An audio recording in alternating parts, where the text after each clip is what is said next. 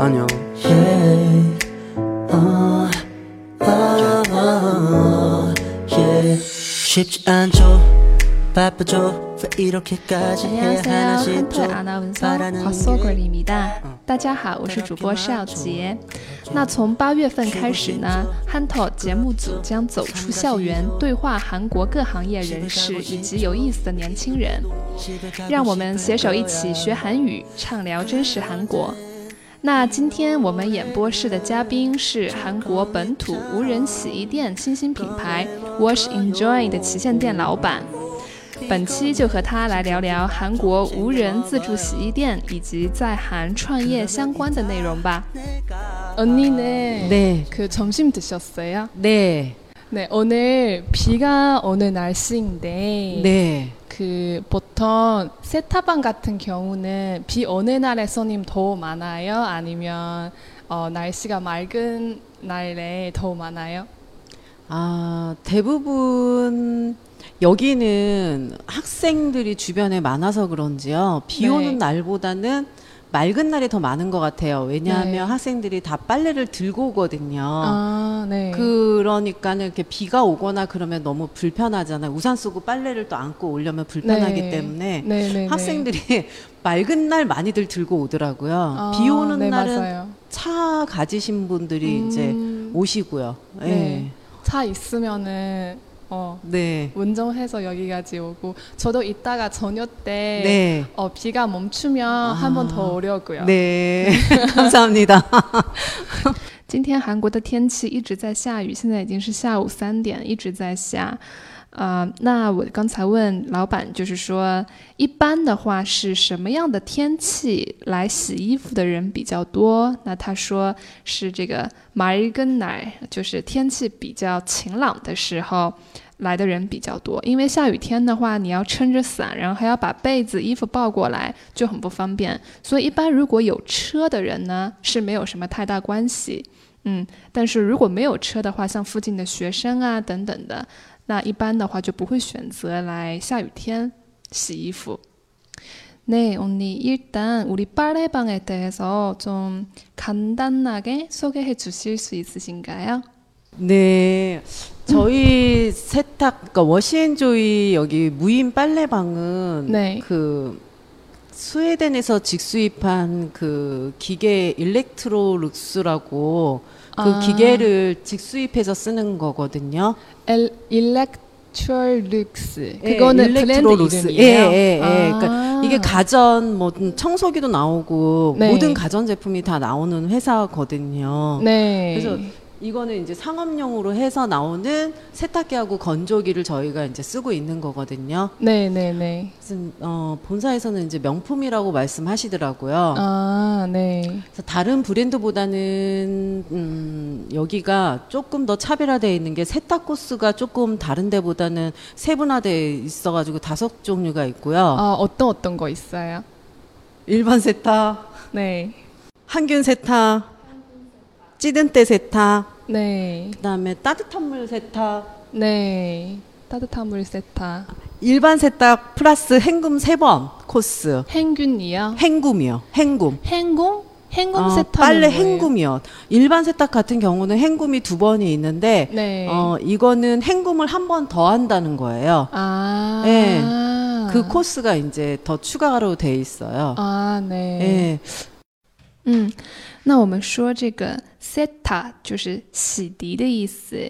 那 b a l e 和 seta 这两个单词都是指洗衣服。那刚才我们有说到这个 seta c o s 那这个 c o s 其实在很多地方都有用到，比如说 yori c o s 啊。那这边有说这个 seta c o s 是什么意思呢 c o s 其实是个外来词汇，就是 course。啊，是指路线、道路、跑道的意思。那这里是指选项的意思，就是说洗衣服、洗涤啊、有五个选项。嗯，那有哪五种选项呢？刚才老板跟我们介绍说，一般 seta 啊，一般洗涤就是跟我们在家里面洗衣服的这个概念是差不多的。那还有 hangun seta 啊，hangun 是呃抗菌的意思，嗯，杀菌抗菌。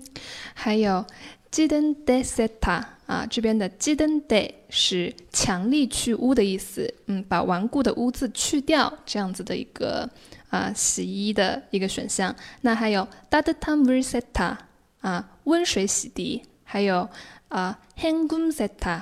那这里的 h a n g u m 是漂洗的意思。那刚才老板跟我们说 i r b a n setta plus h a n g u m setta seven。啊，就是说一般的洗涤出来两次这个洗涤剂，那再加一次漂洗，嗯。 그러면 이게 다섯 가지 종류 있는데 네. 저는 고객 입장에서 어, 처음에 왔을 때 어떤 거를 선택해야 되는지 잘, 네. 모, 잘 모, 몰랐었어요. 예. 혹시 이게 어떤 뭐 차이점이나 이런 거 아. 있으신가요?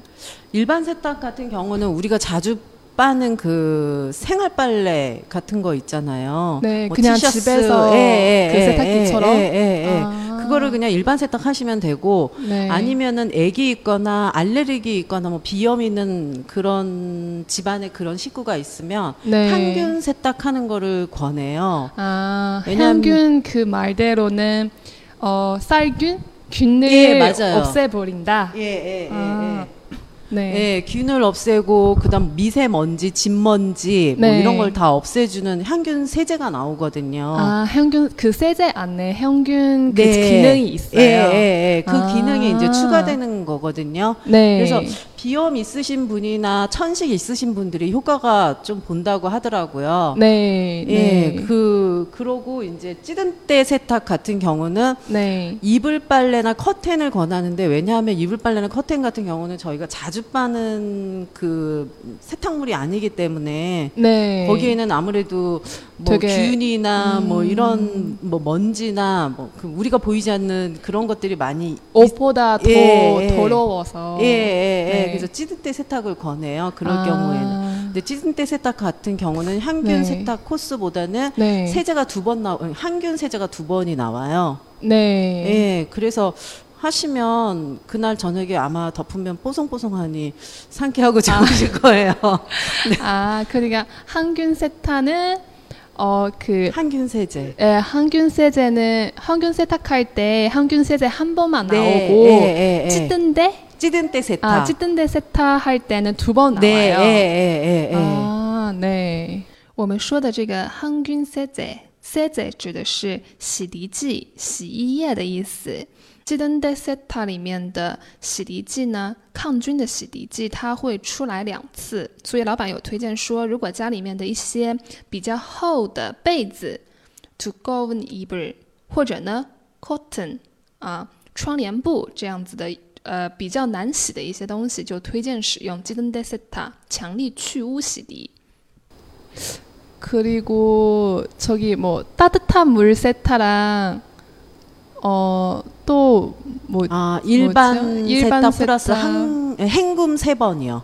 아, 근데 이제 네. 따뜻한 물 세탁 같은 경우는 네. 겨울에 겨울에 많이들 쓰시죠. 여름 같은 음, 데는 네. 우리 일반적으로 집에서 세탁할 때 보면은 너무 찬물에 하면 이렇게 균이 그러니까 이게 뭐지 빨래가 때가 잘 안 빠진다고 하잖아요. 네, 네, 그래서 네. 따뜻한 물로 세탁을 하잖아요. 네. 그래서 더 쉽게 씻을 예, 수 있어서. 예, 예, 예, 예. 네. 그래서 그 겨울에 주로 권하죠. 그 음, 따뜻한 물 세탁 같은 경우는요. 아, 예. 네. 那这个 d a d t a m u r s e t a 温水洗涤呢，老板推荐说是在冬天的时候 啊。那如果是一般的洗涤，或者说是在家里面洗的话，它这个水温啊比较呃低，所以呢就不容易去污。那如果使用这个温水洗涤的话，对去污的这个功效比较好。 음, 그러면 이게 음, 주로 다섯 가지 종류가 있는데 네. 그 차이점은 그 차이점이 어디 어디서 드러나는 거예요? 그 세제 그 세제로 세제와 물이요. 세제와 물이요. 그 네. 물도 달아요? 아, 물은 똑같은데 네. 아, 세제 차이라고 해야 되나? 그러니까 항균 세탁하고 찌든 때 세탁 같은 경우는 네. 그건가? 항균 세탁은 어, 항균 세제가 나오는 거고 찌든 때 세탁은 따뜻한 물과 항균 세제가 두 번 나오거든요. 아. 그럼 세제 차이인가 보네요. 아, 그 나오는 그 나오는 세제나 이런 거에 유형이 다르니까. 네, 예, 그래서 그 맞아요. 기능도 달라요. 네, 예, 예. 아, 네.我刚才问老板说是什么样的因素导致有这五种不一样的啊、洗衣的这个选项？为什么这个功能会有不一样？那老板说，主要还是来源于洗衣液的不同，还有一个就是洗法的不同。你是用温水洗呢，还是用啊、比较没有那么高温的水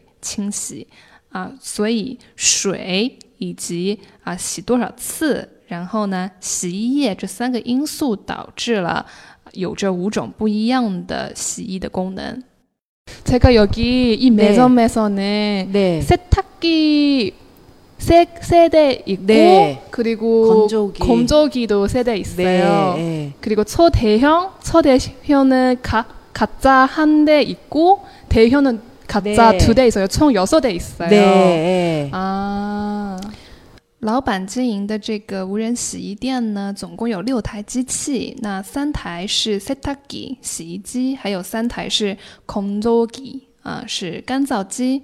那其中呢，有一台超大型的 setaki 粗铁형 ， setaki，还有一台超大型的 konzogi。嗯，总共是这样的六台机器在这个店面里面。 어, 이게 지금 언니가 관리하고 있는 그 세탁방은 네. 24시간 무인 네. 세탁방이에요. 네, 맞습니다. 아, 예. 혹시 이런 세탁방 한국에서 지금 많이 있어요?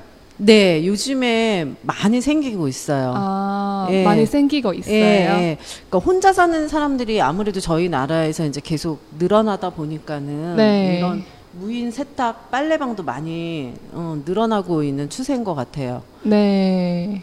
근데 제가 궁금한 게 보통 어, 가정에서도 세탁이 네. 어, 보편적으로 있는데 네, 예, 예. 그러면 우리 여기의 세탁기랑 우리 네. 집에 있는 그 세탁기 혹시 어떤 뭐 아, 큰 차이점이 이런 거 차이점이요? 이- 이- 있, 어. 있으신가요? 세탁기 차이점은 첫째는 시간이라고 생각해요. 집에서 생, 집에서 세탁기를 돌릴 경우 저희가 한 시간이나 한 시간 넘게 걸리는데 여기서 같은 경우는 네. 20몇 분, 30 분, 20분에서 40분 사이 왔다 갔다 하거든요. 아, 평균 뭐 30분 정도는 네, 끝날 예. 수 있어요. 네, 세탁 한번 예, 하면. 예. 아, 근데 네. 저도 근데 어떤 손님들은 가끔 여기 시간이 짧으니까 이거 빨래가 네. 안 되는 거 아니냐라고 여쭤보시는 손님들이 아, 있어요. 사실. 아, 네네네. 왜냐- 너무 빨리 나오니까. 네, 예, 집에서는 오래 하니까 왠지 네. 생각에 더 잘 빨릴 것 같고, 네. 그러니까는 우리 매장에 와서 빨면은 금세 끝나니까 어머 이거 빤 거 맞아요? 뭐 이렇게 얘기하는 분이 종종 계신데,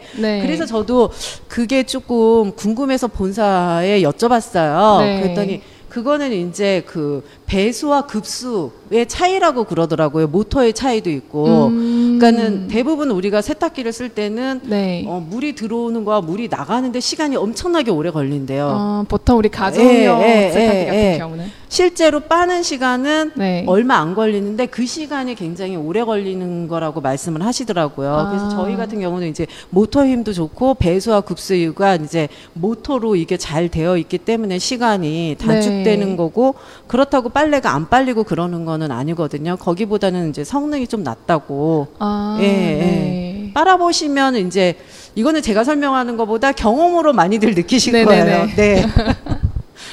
네.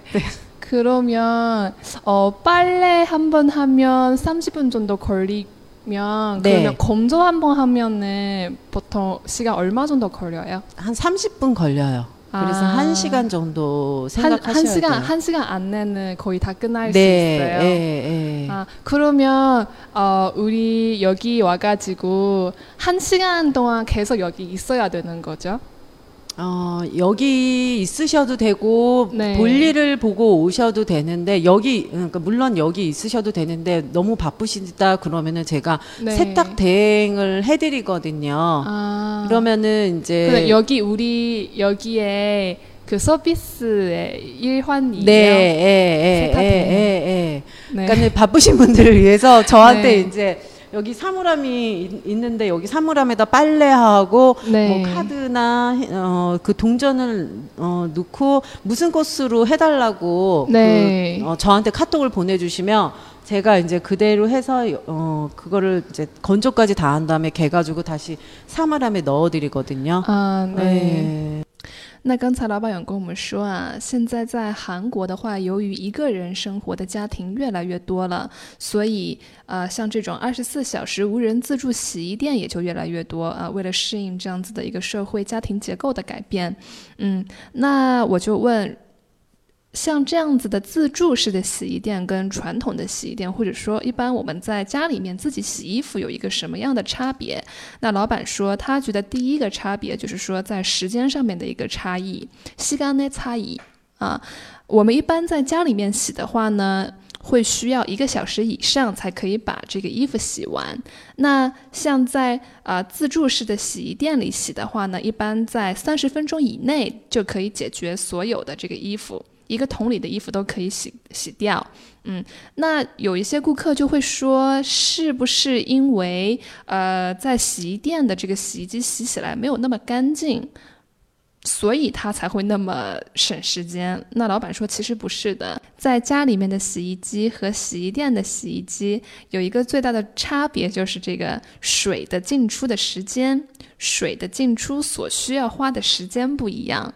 老板有跟我们说，其实，在洗衣服的这个过程中啊，光是洗衣服的话，呃，这个机器家庭用的机器跟洗衣店用的这个大型的机器所花的时间是差不多的，主要是因为水的进出所花的这个时间不一样。在家里面的这个洗衣机的话呢，它排水进出水的时间比较多。啊，那在这边的话呢就比较少，所以这个是一个导致时间上差异比较大的一个主要原因。嗯，那呃，刚才我们有说，在洗衣店里面洗一次衣服是三十分钟，那干燥把所有的衣服全部都干燥好的话，也是需要大概三十分钟的时间，所以大概呃合起来就是一个小时。那我就问，那是不是这一个小时我们必须要待在洗衣店里面？嗯，因为要去外面的话，三十分钟一个间隔，好像也这个时间也比较暧昧。那老板就说，在他的洗衣店的话，有这样的一种服务，就是用韩语说就是 setta tehen” 啊，“tehen” 就是代替去做的意思。嗯，就是如果我们比较忙，那我们可以把衣服带到店里面来，放到洗衣机里面之后，啊、我们可以呃打电话给老板，或者说是发这个 kato 啊、给老板，就跟他说，请你帮我把衣服啊、洗好之后，帮我把这个衣服放到干燥机里面去烘干，然后再帮我啊、放到这个 summer ham 放到保管箱。啊，那这样子的话，老板呢会帮我们来做呃后续的一些服务。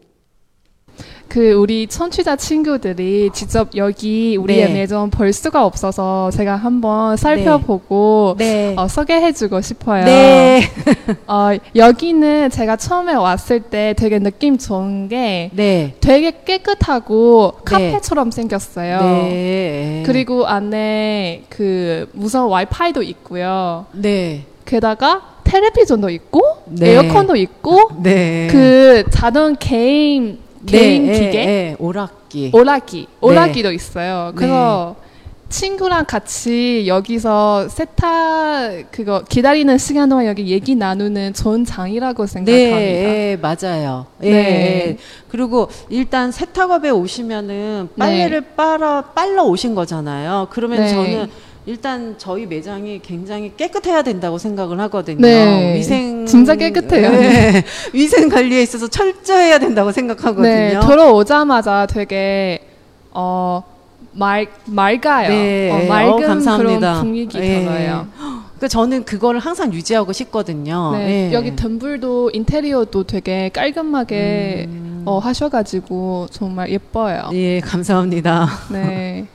그리고 학교 주변에도 네. 제가 그 이전에 네. 또 이런 무인 세탁방, 네, 예. 무인 세탁방 본 적이 있는데 근데 네. 되게 조금만 공간이었어요. 예. 근데 여기는 되게 커서 어 이용하기 예. 너무 편한 것 같아요.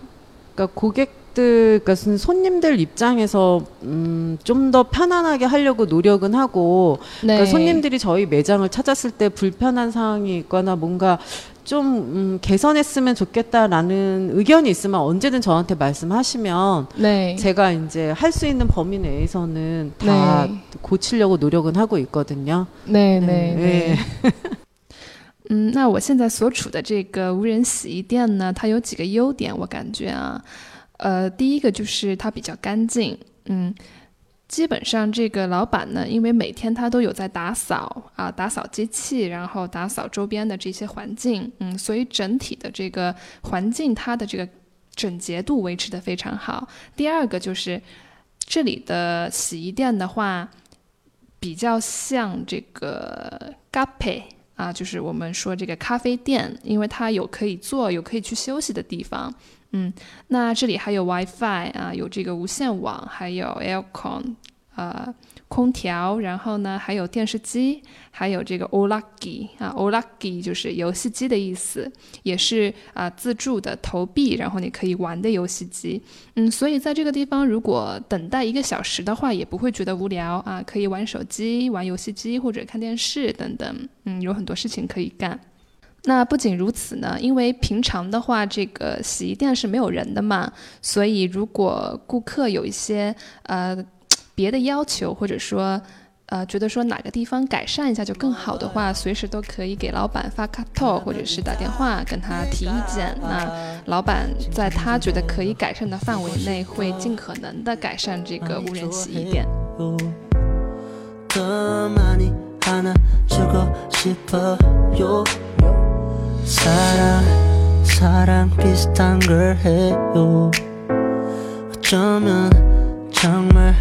더 많이 안아주고 싶어요 사랑 사랑 비슷한 걸 해요